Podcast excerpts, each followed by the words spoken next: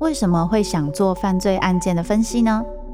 我不是要去讨论其中的猎奇性，这些犯下重大刑案的人，他们可能就是我们身边都会出现的一般人，只是因为发生了一系列的无法承受之重，最终被内心的怪物所吞噬。在这些悲剧性的案件中，你可以看见人性与心理的辗转坠落或求生。与你我都可能经历的深渊。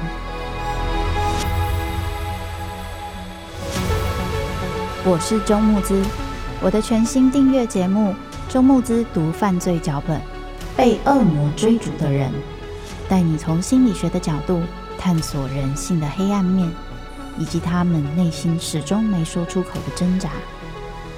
现在就到 Apple Podcast 以及静好听，搜寻。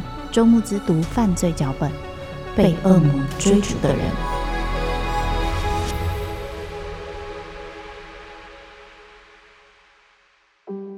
他故意把垃圾袋弄得沙沙作响，一定是习惯了吵杂的环境才会这样。就近的安洁之所，人在立定志向时，往往都是不知全貌的。往圆山饭店的通路上，已经车水马龙，有些人像汽车。在行进中陪伴，在独处时对话。随时随地用声音滋养生活，一周听一本有声书。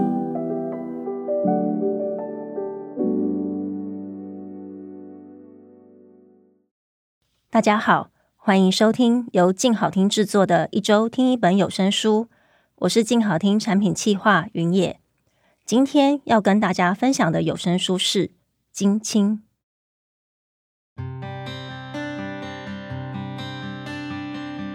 一九四四年春五月中，长期居住在东京的太宰治，第一次回到了他位于日本本州北端的故乡金青半岛，进行了一趟大约为期三周的旅行。虽然说这趟旅程的起因有一部分来自于出版社编辑向他提起要不要写一写金青呢的询问，但是啊。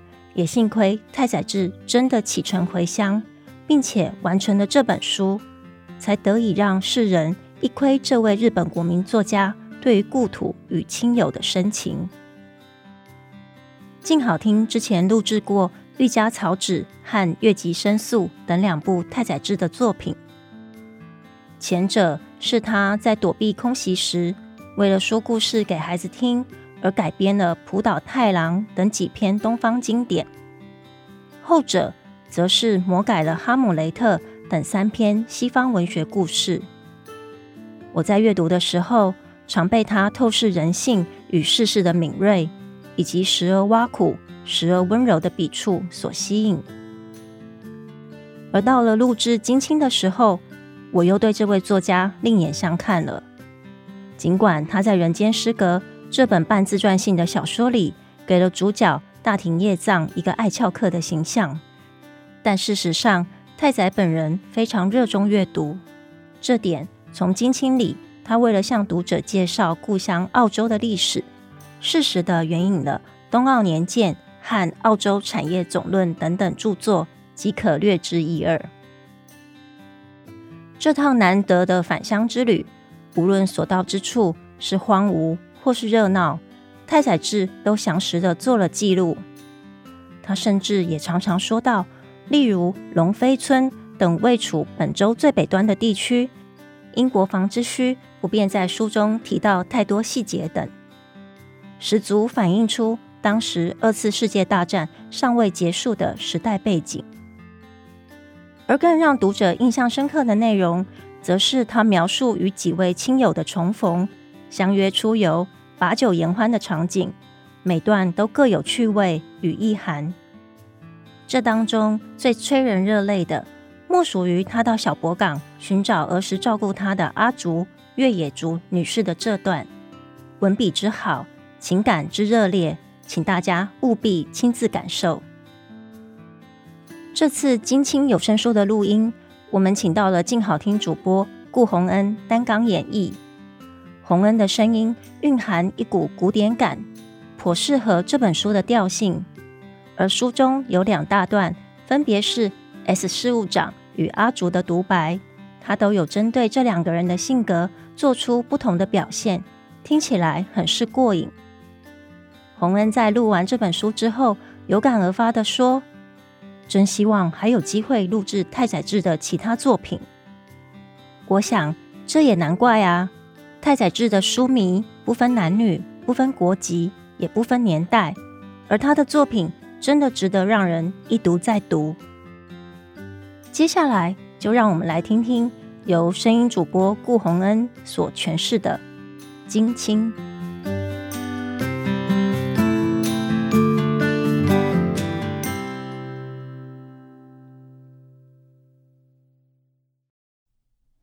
金青》作者太宰治，马可波罗出版，由顾洪恩为你读书。一、巡礼。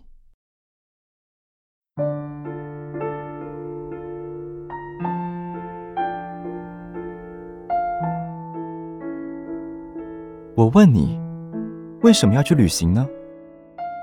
因为苦闷呢？你成天嚷嚷着苦闷呀苦闷的，这话谁信呢？正冈子规三十六，尾崎红叶三十七，斋藤绿羽三十八，国木田独步三十八，长冢节三十七，芥川龙之介三十六，加村以多三十七。什么意思？那些家伙死掉的年纪呀，他们就这么一个接一个死了。算算。我也快到那个年纪了。身为一个作家，这个年纪正是紧要关头。那就是你所谓苦闷的时候吗？什么呀？别瞎说了，你多少总也明白一些吧。不说了，再讲下去就像故弄玄虚了。喂，我出门旅行了。或许是我多少长了些年纪。总觉得向人解释自己的感受，未免有装腔作势之嫌。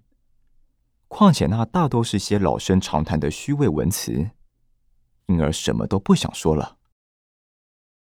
某家出版社和我熟识的编辑，从以前就问了我几次，要不要写一写《金青》呢？再加上我也想在有生之年看遍自己生长之地的每一个角落，于是就在某一年的春天。以一身乞丐般的装束，从东京出发了。出发的日期是五月中旬。使用“乞丐般”这样的形容，我想应该是一种主观看法。可即便客观来说，我的装束也并不怎么称头。我连一套西装都没有，只有勤劳服务的工作服，而且还不是去裁缝铺特别定做的。只是妻子拿家里现成的棉布块染成藏青色后，兜凑出来的夹克外套和长裤，成了看来颇为古怪的工作服。而且布料刚染完的颜色的确是藏青色，没错。可穿上它外出一两次后，马上就变成了带紫的奇怪颜色。即便是紫色的女用洋装，也得穿在绝色佳人的身上才好看。我就在这条紫色的工作裤上缠上人造羊毛短纤的绿色绑腿，再穿双白粗麻布的胶底鞋，头上戴的同样是人造羊毛短纤的网球帽。向来注重衣着的我，人生中头一遭以这副模样出游。不过，背包中到底还是塞进了用母亲的遗物重新缝制。绣有家徽的单层外挂和大岛绸的夹衣，还有一件仙台绸的裤裙。毕竟保不准会遇上什么样正式的场合，届时就能派上用场了。我搭乘十七点三十分由上野车站出发的快车，随着夜色渐沉，寒意愈发袭人。我在那件貌似夹克外套底下，只穿了两件薄衬衫。而长裤里面更只有一条裤衩。且不说我没料到今晚的严寒，就连穿着冬季外套还备了毛毯盖腿的人嘟囔着：“冷死了！今天晚上怎么冷成这个样子呀？这个时节在东京，路上已可见到有些性急的人早早换上碧鸡布料的单层和服了。我一时大意，竟忘了东北的严寒，只得尽量把全身缩成一团，成了如假包换的龟缩模样，喃喃自语：“正是。”这就叫灭却心头的修行。然而月近拂晓，冻寒更是有增无减。彼时的我已然放弃了灭却心头的修行念头，满脑子打转的只有现实而庸俗的主意，一心巴望着快快到达青森，找个旅社盘腿坐在暖炉旁，惬意的喝上热酒。火车在早上八点钟抵达青森。T 君来车站迎接，我早前已事先捎信知会他了。